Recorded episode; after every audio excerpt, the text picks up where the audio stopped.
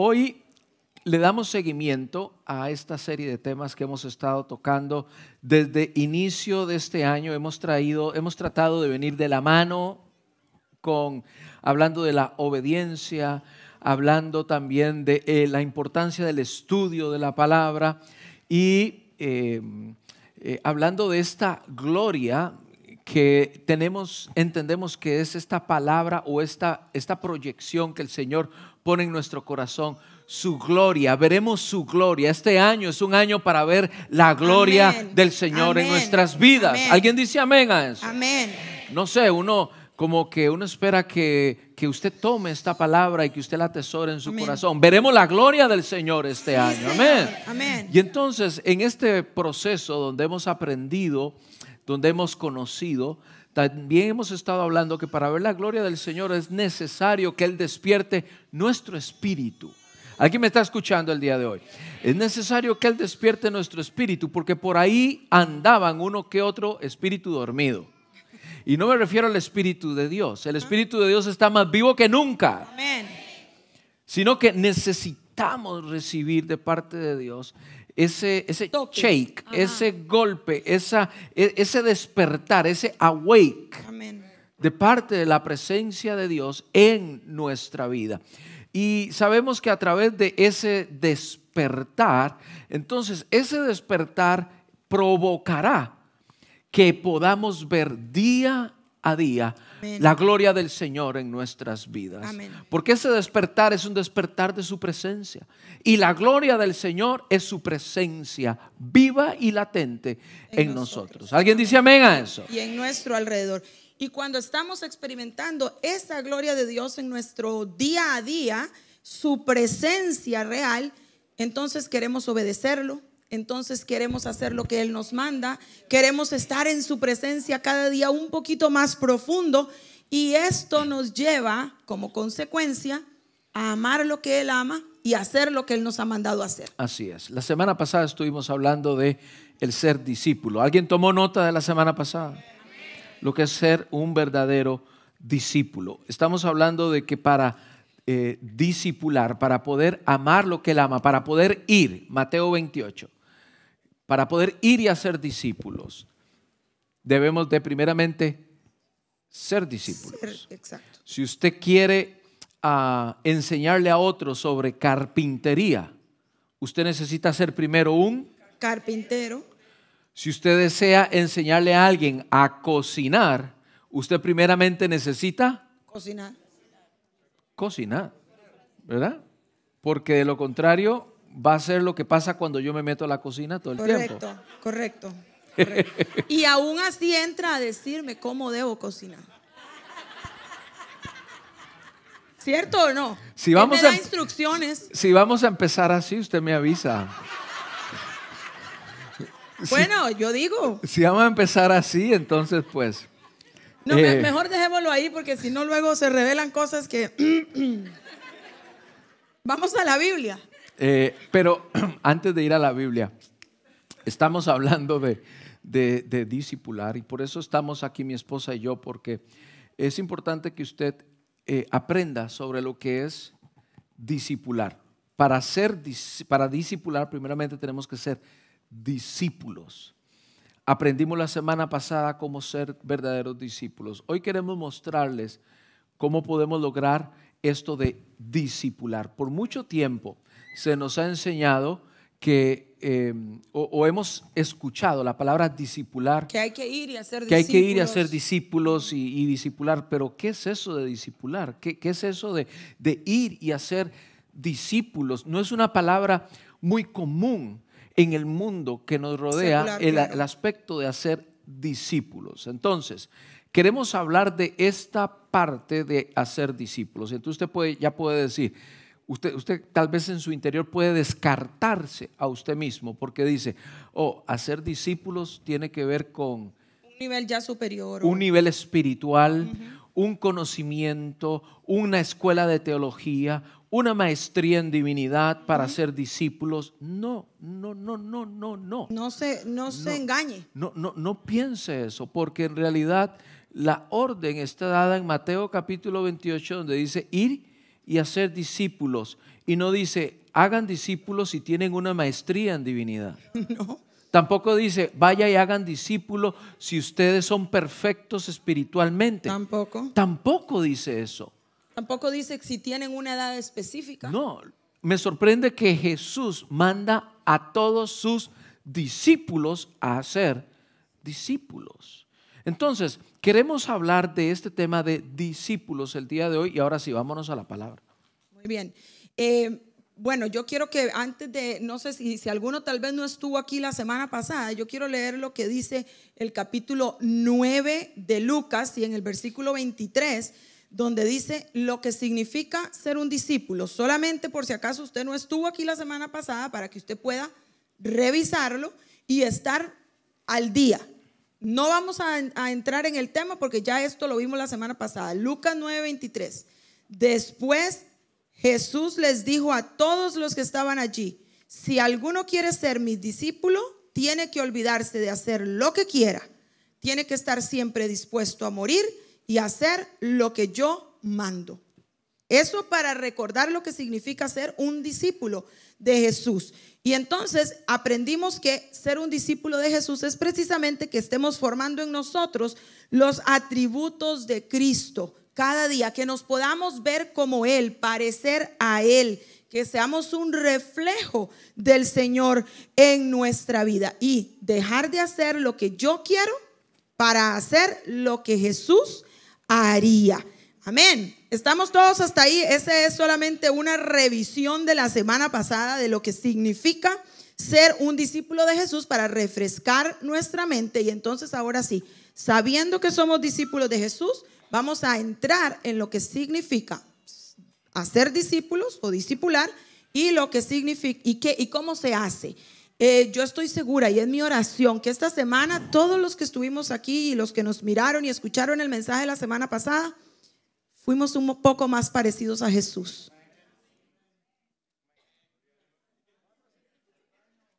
Nos vamos con esos, pastor. Y entonces, Ahora sí, ¿qué dice Pablo? apunte, apunte ahí, Filipenses capítulo 3, verso 17. Y apunte también Primera de Corintios capítulo 11, verso 1.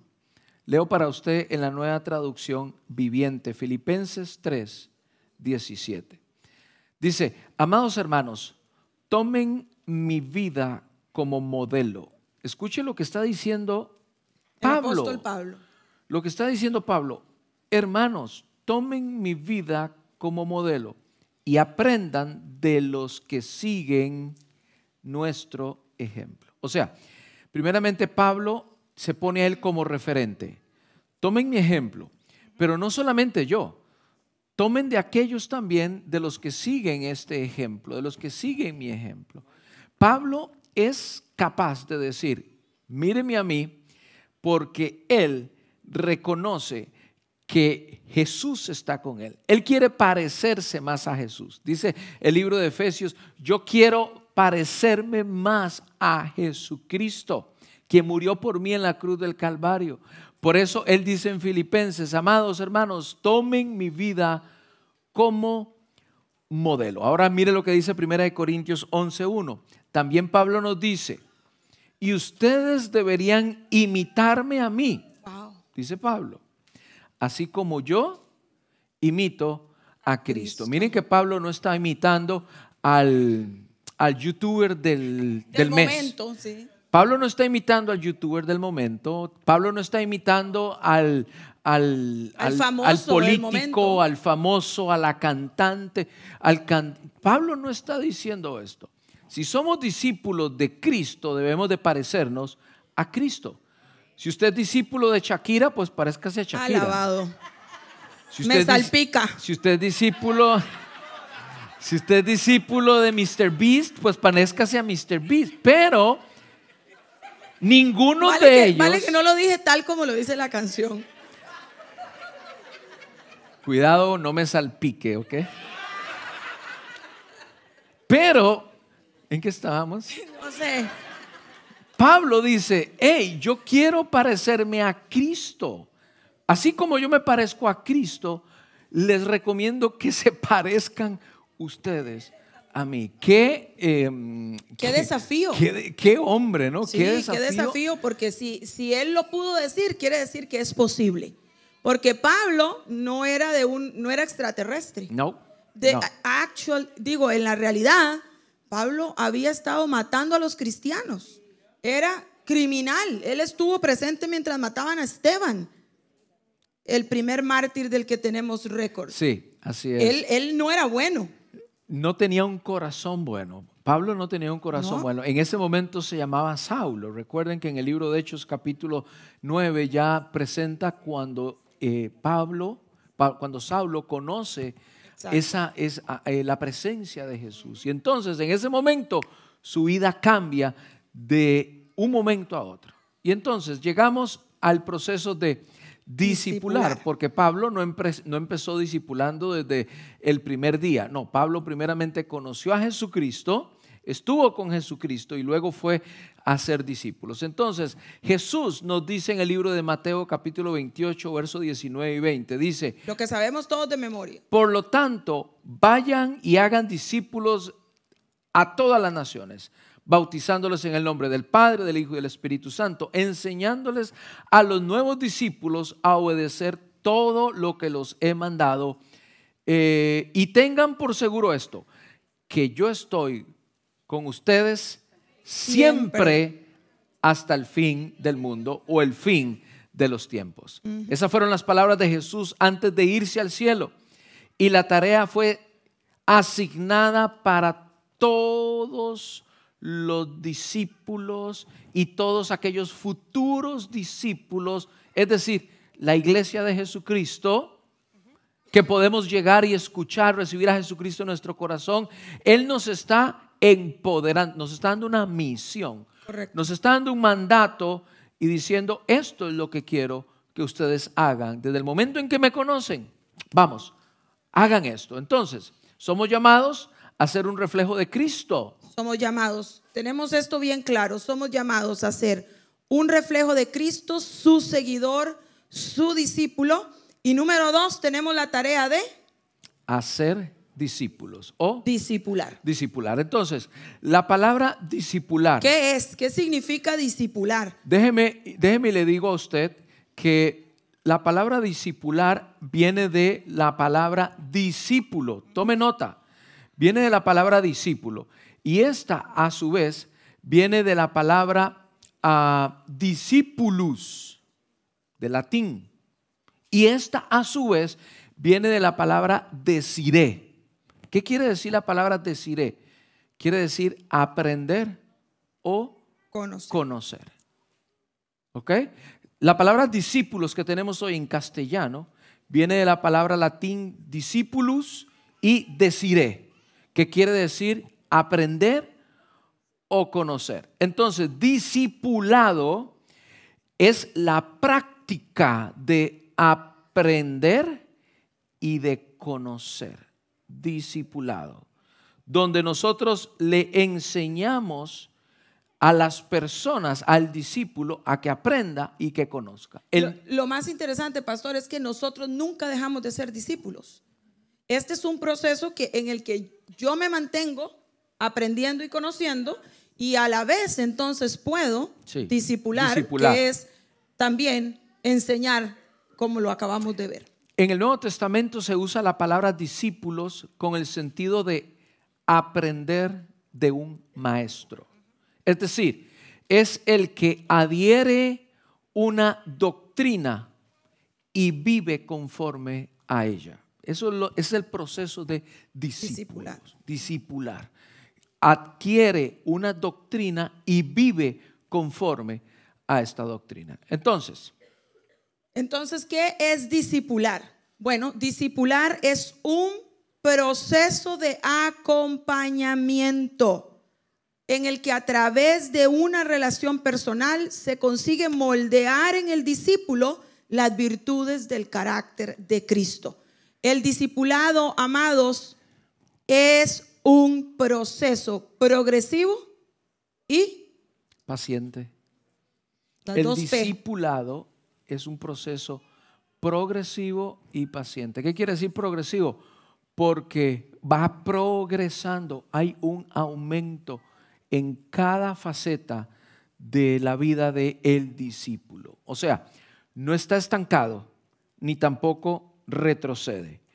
Es un proceso creciente, progresivo y paciente, paciente. Y aquí es donde usted necesita saber de que si usted es un discípulo y un discipulador, tiene que usted necesita ser paciente. Porque esto de discipular tiene que ver con acompañar a una persona de un lugar a otro.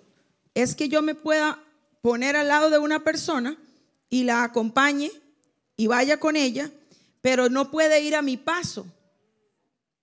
Tiene que ir al paso de al que yo estoy discipulando.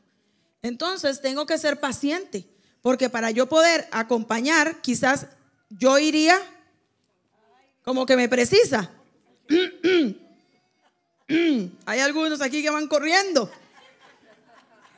Y el otro, el discipulado, va viendo para todas partes. Y pasó el pajarito y se quedó viendo el pajarito. Y el que está discipulando ya está aquí. ¿Y qué estás haciendo allá? Deje el pájaro que se vaya. No, el discipulador acompaña y es paciente, es paciente porque entiende que ya yo pasé por ahí, alguien me tuvo paciencia o quizás no. Quizás nunca te tuvieron paciencia, pero ahora Dios te está llamando a ti a que a la manera de Jesús seas paciente al discipular. Esto es como, es como ayudarle a una persona no vidente o a un mayor a cruzar la calle. Correcto. Posiblemente usted cruza esa calle en 10 segundos o en 5. Sin embargo, esta persona necesita paciencia de su parte para pasar y cruzar la calle agarrado de su mano, agarrado de su hombro y yendo al paso que él puede ir. Entonces, el discipulado es un proceso progresivo y paciente. Aprendas estas dos palabras, progresivo y paciente. Y se basa en la relación. Basado en relaciones. Entonces, el discipulado no es una clase bíblica. ¿Qué no es un discipulado? Si usted, si usted pensó que usted está discipulando porque usted está enseñando en la escuela de crecimiento espiritual, pues sí, es parte. Es parte de el discipulado requiere enseñanza, pero no se limita solamente a enseñar. Porque el discipulado se basa en, una relación, requiere convivencia con las personas. Y, yo entiendo que estamos en una temporada en la que quizás la convivencia no se da específicamente con que vivamos en la misma casa o que estemos en el mismo lugar todo el tiempo. Ahora hay muchas maneras de mantenernos conectados, pero esa convivencia de poder comunicarnos casi que diariamente es lo que va formando la relación de quien quiere disipular a alguien. Entonces, esa persona que, que piensa que enseñando una clase estoy disipulando, permítame y lo corrijo.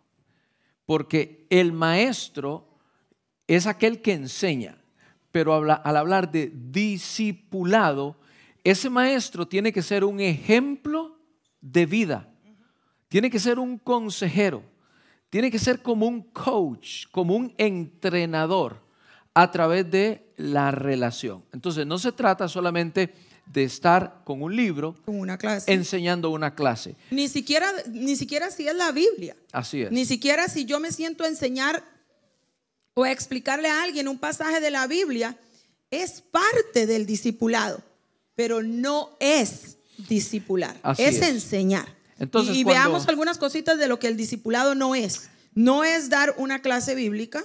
No es dar una clase bíblica. No es un programa. Tampoco. No es un programa, no es como que yo le digo a una persona, sígame y que en las próximas tres semanas ya sales discipulado. No, no es, no es, un programa. Tampoco es una reflexión doctrinal. Tampoco es que me voy a sentar a enseñar las doctrinas y ya después de que te hayas aprendido las cinco, cinco doctrinas, ya, estás discipulado, listo, avance.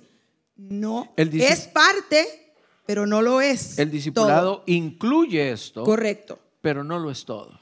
Entonces, el, discipulado. Entonces, el discípulo, eh, el maestro, está a un nivel, se reconoce que está a un nivel arriba. Y el discípulo quiere llegar a ese nivel. Pero el discipulador reconoce que su discípulo lo ve que él está allá arriba. Entonces, el discipulador está enseñando la palabra y está aquí arriba, pero el discipulador tiene la gracia de convertirse en un discipulador bueno, bíblico, cuando reconoce que además de la Biblia, estoy enseñando con mi ejemplo de vida. Estoy, ese discípulo está mirando todo lo que estoy haciendo. Y también, ayúdeme con la cámara, ahí voy para abajo, lo estoy adelantando. Cuando yo me bajo al nivel del discípulo, y entonces vengo y le digo a mi discípulo, ¿cómo estás? Yo quiero conocer cómo tú estás. Además de enseñarte las doctrinas y además de mostrarte el camino, yo quiero saber cómo está usted. ¿Cómo está su vida? ¿Cómo se siente el día de hoy?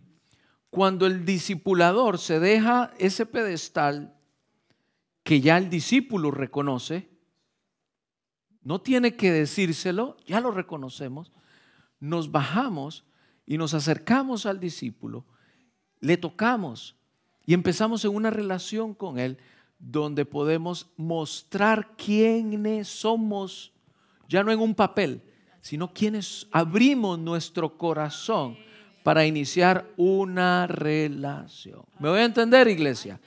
Voy para arriba. Porque el discipulador entiende que discipular no es hablar bonito.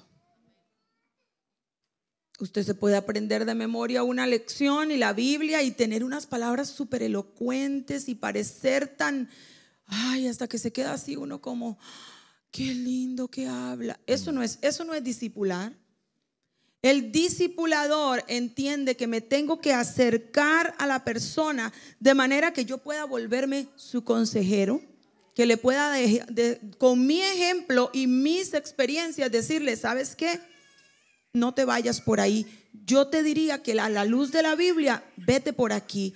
Esto es lo que conviene hacer. Ese consejero, ese entrenador tiene que estar cercano para proveer a la persona de esa relación en convivencia que le va a ayudar a crecer y que por supuesto toma mucho tiempo. La fuerza motora del discipulado no es el conocimiento. Anótelo, hágale una línea bien grande, no se le olvide nunca. Por esto todos podemos discipular, porque no se trata de cuánto tú sabes. El discipulado no se trata de saber demasiada Biblia. El discipulado tiene que ver con practicar la Biblia y que a través de la relación yo pueda dar ejemplo de que la estoy poniendo en práctica. La fuerza motora del el discipulado no es el conocimiento, sino la relación. Relación, el relacionarnos. ¿Con quién? Con Dios primero. Amén. Como Pablo que usted le pueda decir a su discípulo, hey, parezcase a mí, parezcase a mí, porque yo estoy tratando de parecerme a Dios. Y póngame atención, esas son palabras mayores, son palabras fuertes. ¿Está usted dando el ejemplo para decirle a la persona, a su discípulo, parezcase a mí? Esto no tiene nada que ver con orgullo. Esto no tiene nada que ver con vanagloria. No, no, no. No tiene nada que ver, sino que nosotros somos un ejemplo carnal. Cuando hablo carnal, quiero decir un ejemplo vivo, un ejemplo humano de cómo se refleja la Biblia y cómo se pone en práctica en una vida. Cómo se ve realmente el ser un cristiano, el ser un hijo de Dios, que está como discípulo pareciéndose cada día más al maestro.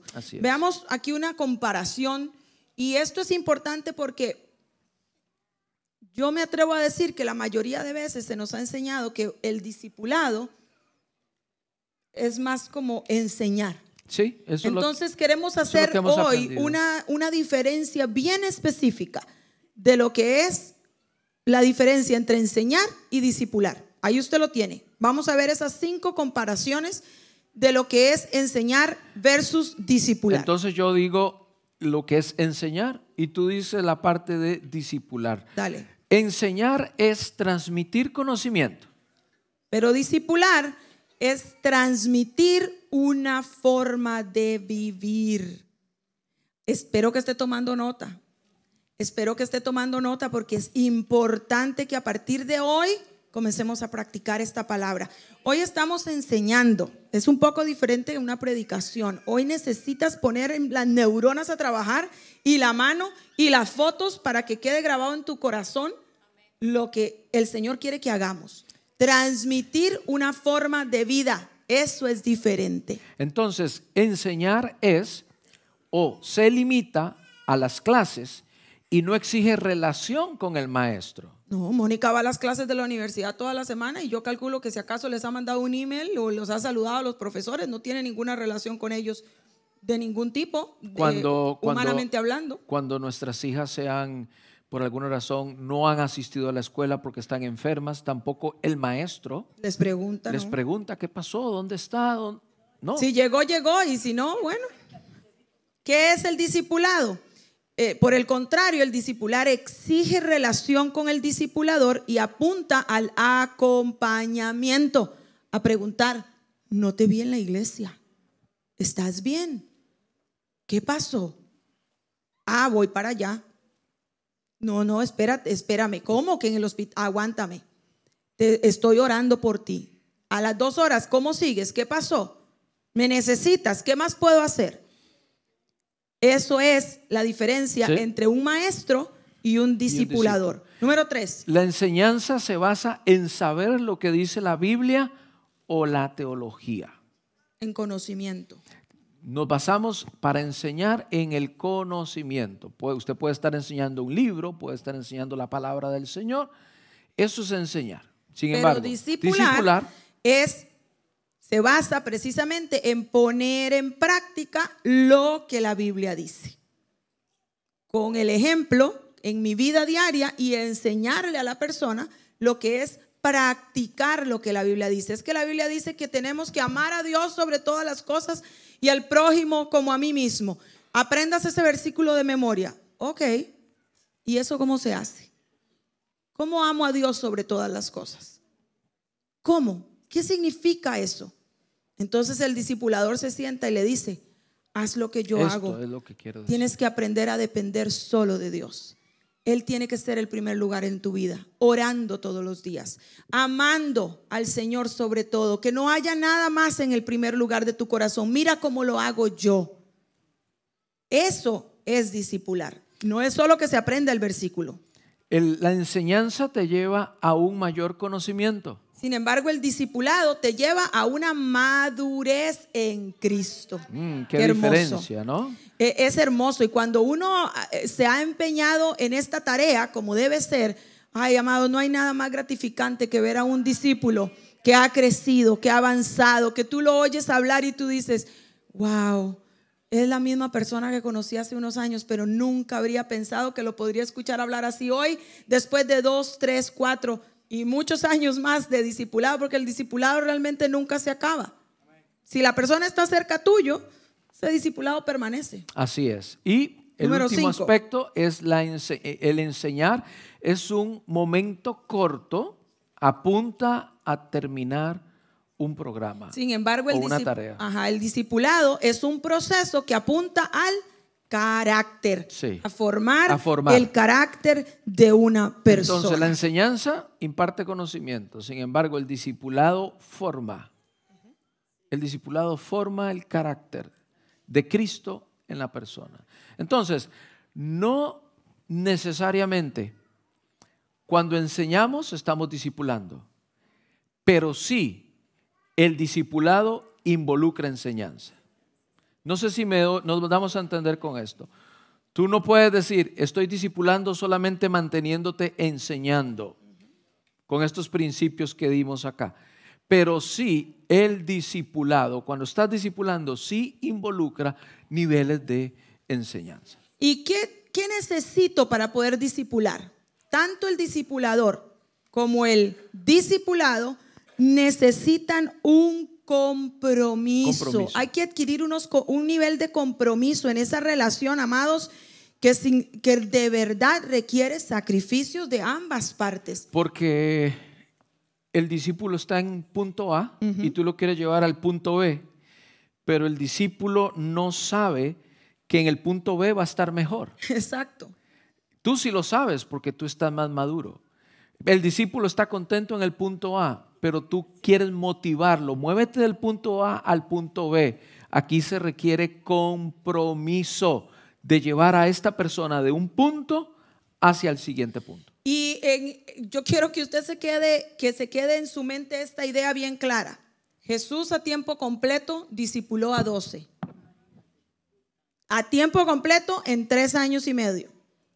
No, nosotros no podemos tratar de, no tengamos expectativas que son imposibles de alcanzar. Concentrémonos en discipular a uno. Sí. A uno. Tal vez a dos.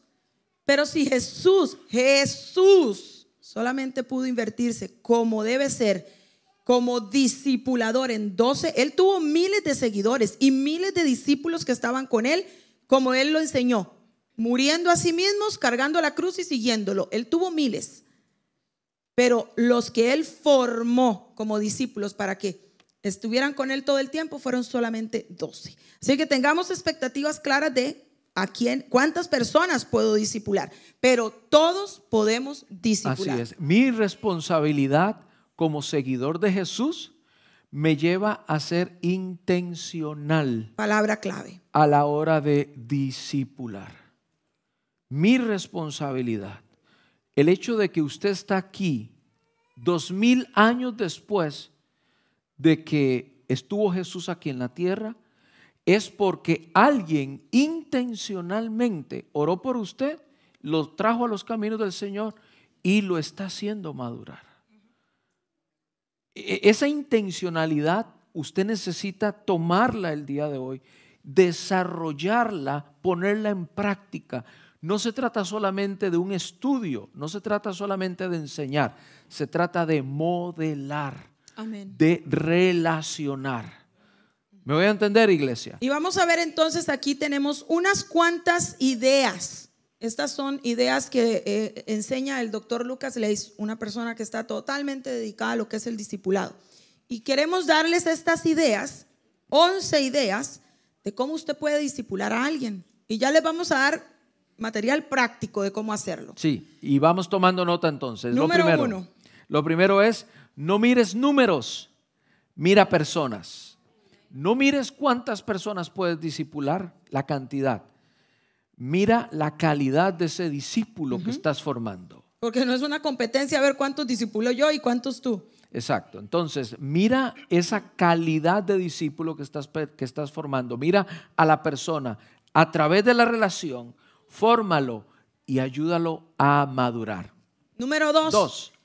Crea oportunidades que vayan fuera de simplemente dar una lección bíblica. Tomarse un café, ir a ver un partido, ir a un concierto.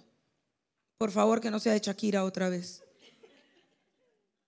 Eh, llevar a esta persona a comerse algo, a comerse un helado, a dar una caminata por un parque. Piense afuera de la cajita en la que nos concentramos a veces, donde te voy a ver esta semana para darte una lección bíblica. Vaya más allá de eso. El discipular piensa afuera de esas paredes de sentarnos a dar una clase bíblica. Tres.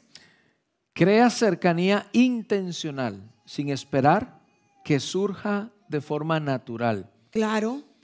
De forma natural. Es que no me buscó, es que no me llamó más. de forma natural surge o, sale, se desarrolla con mi círculo. Claro. Porque me siento cómodo. Me siento cómodo con mi círculo, con mis amigos, con mi nacionalidad. Con la gente que conozco, la familia. Me siento cómodo. Sin embargo, al hablar de discipular, La palabra del Señor no dice que hagas discípulos solamente con los mismos nacionales tuyos. dice que vayamos, hagamos discípulos. Amén. A todas las naciones. Entonces, entonces usted eh, es hondureño, pues miren unos cuantos ticos que necesitan ser discipulados. Amén. Usted es puertorriqueño, mire a unos cuantos mexicanos que tienen que ser discipulados. Usted es colombiano, mire algunos cuantos boricuas que necesitan ser discipulados. Amén. O sea, es romper esa zona de confort y eh, ¿por qué no, no aprendes a hablar como ellos hablan? Ser intencional, sentarte con ellos, hablar con conocerlos. Punto cuatro. Entérate de las cosas que le interesan a tu discípulo. No le voy a ir a enseñar a quien yo estoy discipulando a tejer si a esta persona no le gusta tejer. Es que te lo voy a enseñar porque te va a servir en la vida. Hello, quizás, pero no necesita aprender a tejer. Pero si a mí me llama la atención y de verdad entiendo que esta persona, el, discipulado, a mí me puede llamar la atención tejer, pero a la persona que estoy discipulando lo que le interesa, por todo lo contrario, es leer libros. Pues aunque a mí no me guste leer, si quiero discipular a esa persona, voy a tener que ver cómo me meto y preguntar qué libros voy a leer que le interesen a esta persona, porque tengo que tener un tema en común. Pregunta lo que a tu discipulado le gusta a tu discípulo o a la persona a la que estás discipulando, averígualo, usa mm. esa herramienta. Número cinco. Tiene que ver con la autenticidad. Si quieres una relación genuina, sé auténtico. Amén. No, no, no seas de doble cara, no seas hipócrita, no, sea auténtico. Súper espiritual. Especialmente cuando se trata de el discipulado a las nuevas generaciones las nuevas generaciones vinieron con un sentido que usted y yo no tenemos. Los que, los que no somos generación Z, los que no somos mileniales, estos, estas dos generaciones tienen un sentido que usted y yo no lo traemos. Ellos lo huelen, lo huelen fácilmente cuando usted es auténtico y cuando no. Y cuando es hipócrita. A nosotros a nosotros, nosotros no lo captamos, ellos sí.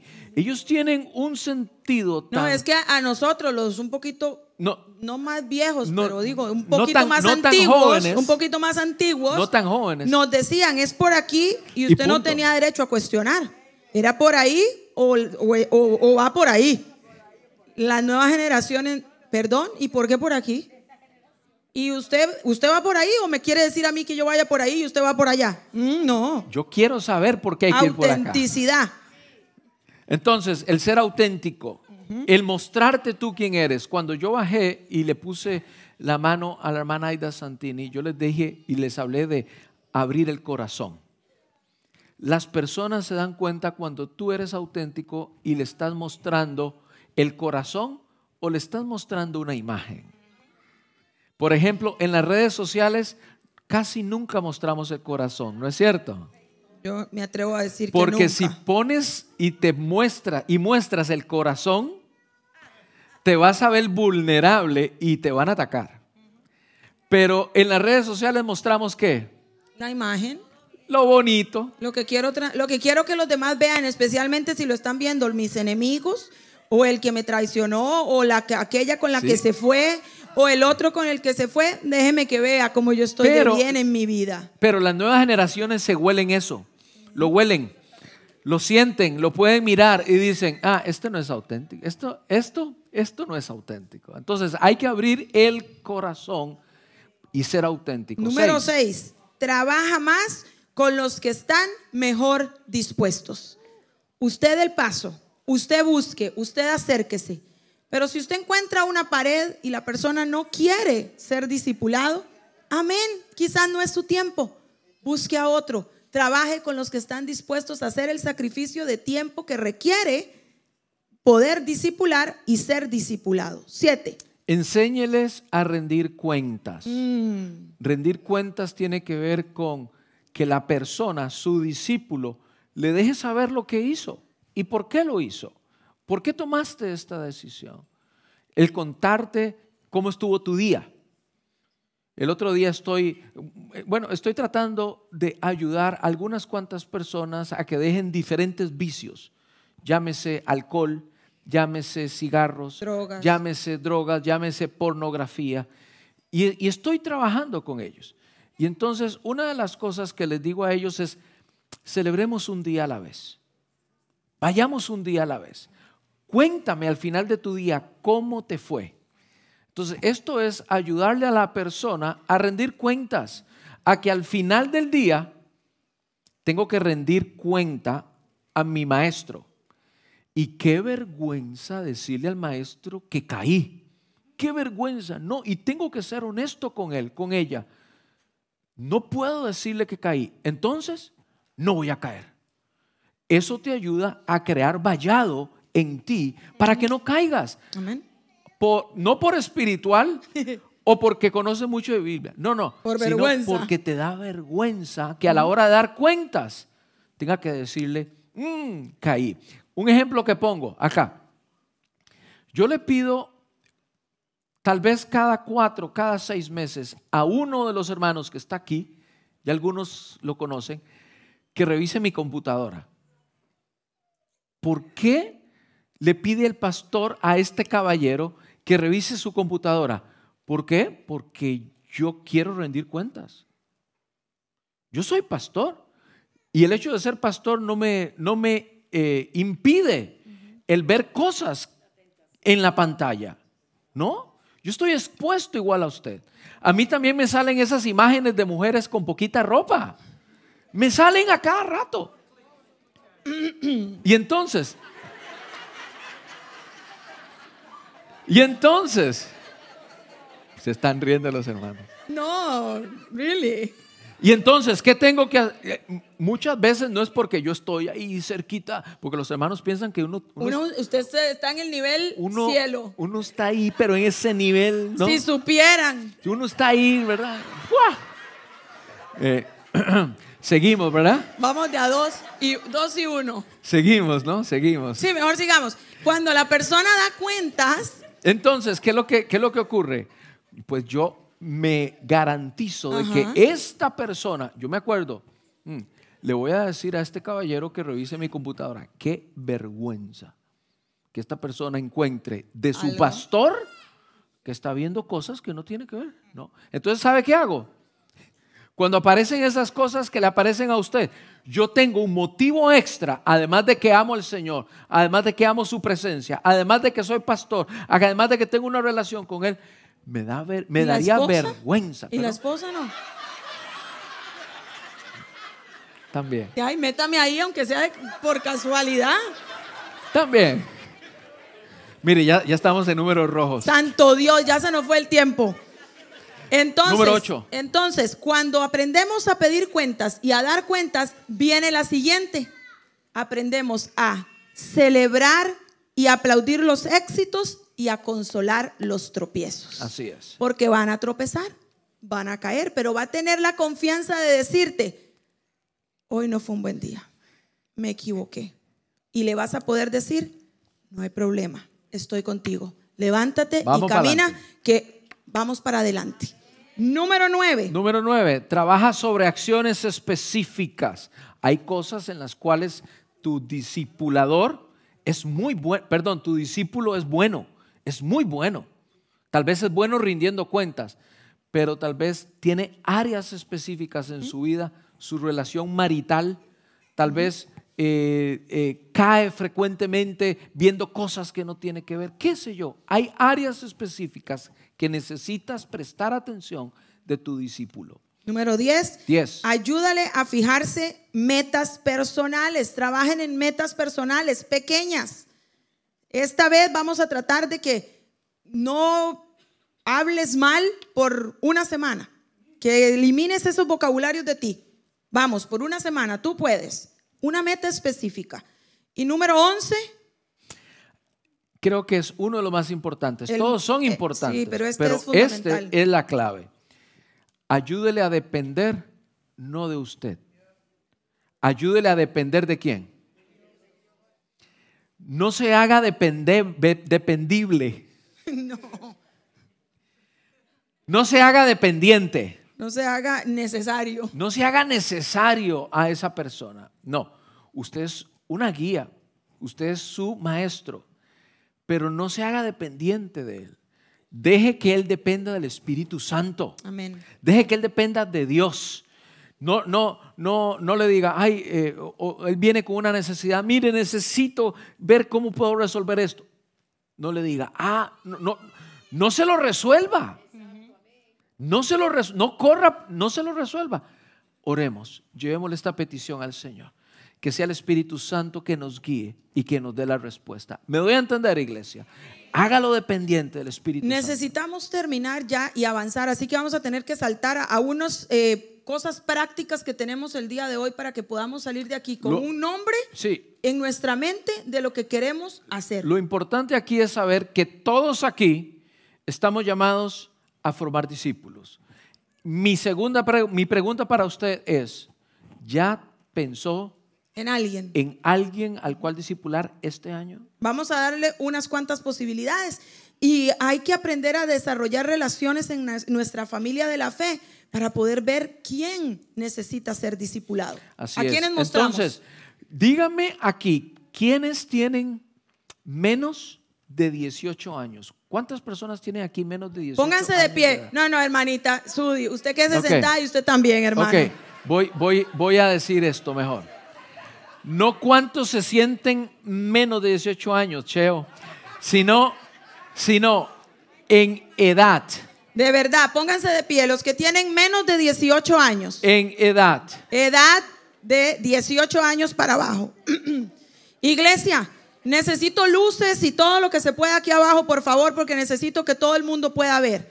Mire a su alrededor. Es decir, es decir, ¿cuántos nacieron en o después del 2005? 2003. 2005. Oh, no, 2005, ¿verdad? 2005. Santo Jesús, los del 2004. 2005. 2004. Vamos a ver. ¿Cuántos nacieron en Mire, iglesia, vuelva a ver. 2005? Vuelva a ver la cantidad de muchachos que tenemos de menos de 18 años. ¿Los está viendo bien? Obsérvelos. Vuélvanse para atrás, muchachos, los que están de pie, den vueltica para que los vean atrás. Vuelva para que les vean la cara, todos bien, los reconozcan. Muy bien, gracias, gracias. Muy bien, muy bien. Ok, pueden sentarse. ¿Quiénes tienen entre 18 y 25 años que aún estén solteros? Gracias a la cumpleañera. ¿Quiénes tienen entre 18 y 25 años que aún estén solteros? El de la cámara también, gracias. ¿Quién más? Gracias, gracias. Hay más. Vamos, vamos. Ay, qué vergüenza les da por amor a Jesucristo. Pónganse de pie. Si yo tuviera esa edad, estaría brincando ahí. Yo. Muy bien, gracias. Pueden sentarse. Ahí en las cámaras, déjenos saber en, en las redes, déjenos saber si usted es uno de estos o de estas que tiene menos de 18 años, diga, yo pastor, tengo menos de 18 años, póngalo ahí en el chat. ¿Qué tal si, qué tal si le pedimos a los hermanos que tienen un año de haber conocido a Cristo? A ver, ¿cuántos? Pónganse de pie, pónganse de pie aquellas personas que tienen menos de un año de conocer a Jesucristo como su Señor y Salvador. ¿Cuántos menos de un año. ¿Cuántos aquí tienen menos de un año? Vamos, sea valiente, póngase de pie. ¿Cuántos tienen menos de... Ponte de pie, ponte de pie. Muy bien, gracias, gracias, gracias. Mírenlos, miren, aquí hay varios.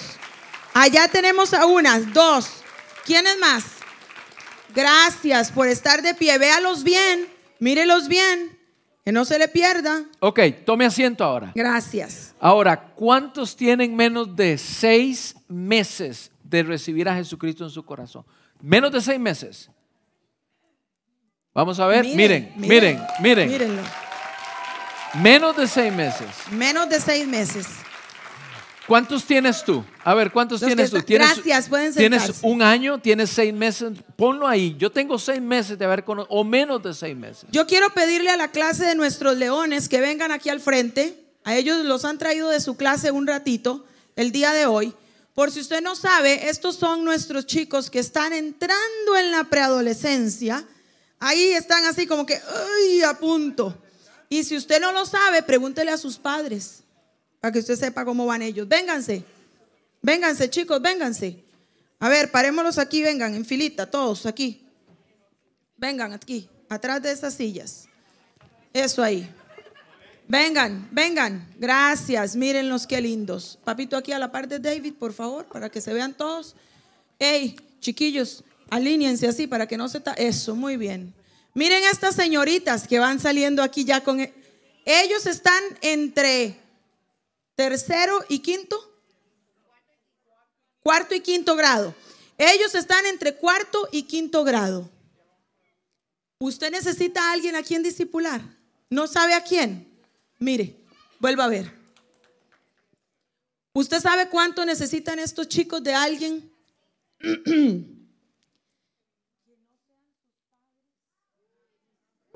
que los puedan disipular. Porque si usted no lo sabía de esta edad en adelante, los padres necesitamos ayuda. Sí. Porque de aquí, de aquí para abajo, antes de que ellos entren a esta edad, usted le dice, es rojo y va por aquí, y le guste o no, es rojo y va por ahí. Aunque vaya refunfuñando, pero tiene que ir. Pero cuando llegan aquí, ¿y quién dijo que era rojo? Yo lo veo verde. Y voy porque quiero, no porque usted me mandó. Y los padres necesitamos un equipo. ¿Y dónde mejor que encontrarlo que en este lugar, en la familia de la fe? Con personas que les van a enseñar lo correcto, que los van a amar y que les van a decir, estoy contigo. ¿Qué estás pasando? ¿Qué te pasó en la escuela esta semana? ¿Cómo te puedo ayudar? ¿Cómo puedo orar por ti? Y viene la semana siguiente y le pregunta, ¿cómo te fue? ¿Cómo te fue? ¿Qué pasó con aquella situación? No que lo vio hoy, le preguntó hoy y mañana ya no lo ve pasar y ni lo saludó. Esta, este es un semillero para que usted pueda ver a quién discipular. ¿Y saben qué? Todos los chicos que se levantaron, que tienen 18 años y 17 y 20, estos son los muchachos que ustedes pueden discipular. Porque ustedes les pueden enseñar lo que ustedes acaban de pasar. Las cosas que yo viví no se parecen a las que ustedes vivieron y a la que ellos están viviendo. Apréndanse sus nombres, conózcanlos. Sí, hello, así que linda ella. Las modelos, tengo modelos, ¿vieron? Conózcalos. ¿Y sabe qué? Para que usted pueda tratar con esta edad y con los que tienen un poco menos de 18 años, usted necesita hacerse un equipo con los padres de ellos. Porque usted no puede agarrarlo nada más y decirle, ay, Moisés, me lo llevo hoy, vámonos conmigo. Y Moisés dice, ok, yo me voy. Y los padres lo vienen a buscar. ¿Y qué se hizo Moisés? Oye, Moisés se lo llevaron. ¿Quién? Cristo, no. Yo tengo que unirme con los padres de Moisés y decirle, vea, vamos a hacer un trabajo adicional. Este domingo en la iglesia me lo quiero llevar a almorzar. Usted puede gestionar que nos espere, que se lo lleven a almorzar y luego lo recojan ¿Y qué van a hacer los padres? Lo que haya que hacer para que me lo puedan disipular.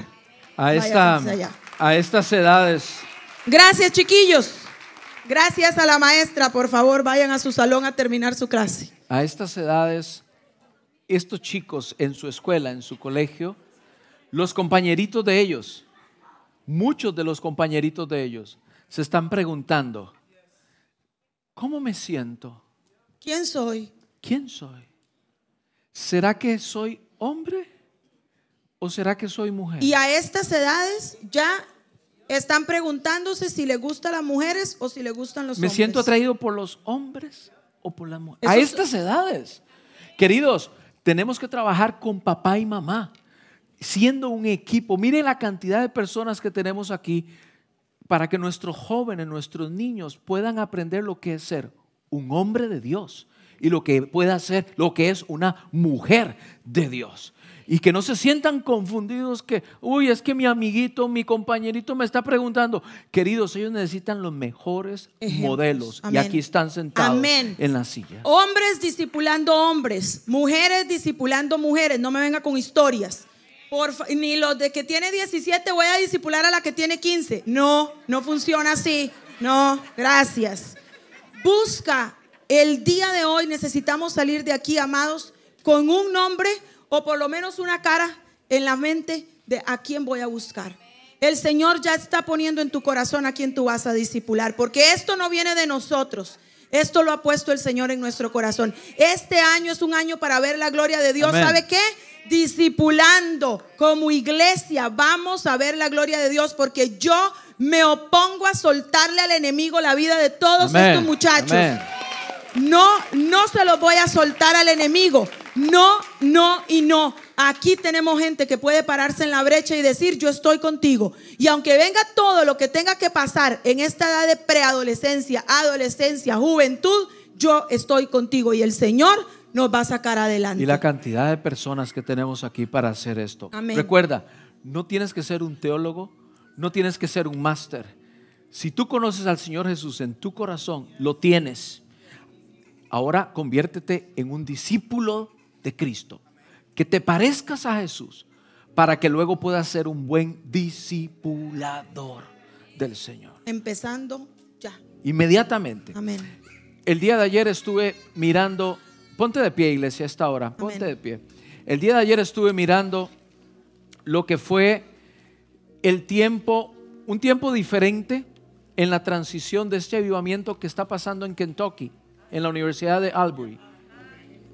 El día de ayer estaban en esta época de, transición. de transición donde se está cerrando por asuntos de que es una universidad, se está cerrando el, el, acceso al público y que siga el avivamiento en otro lugar, en otra iglesia accesible al público, no en un campus de una universidad. Los chicos, bueno, ayer eh, intentaron hacer esta oración clausura y, los chicos siguieron, los chicos siguieron.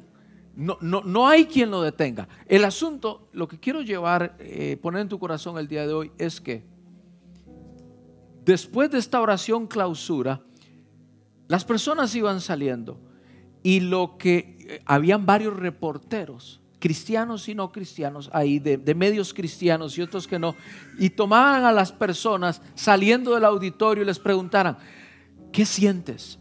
¿Ahora qué vas a hacer? ¿Qué es lo que, lo que eres llamado a hacer de ahora en adelante?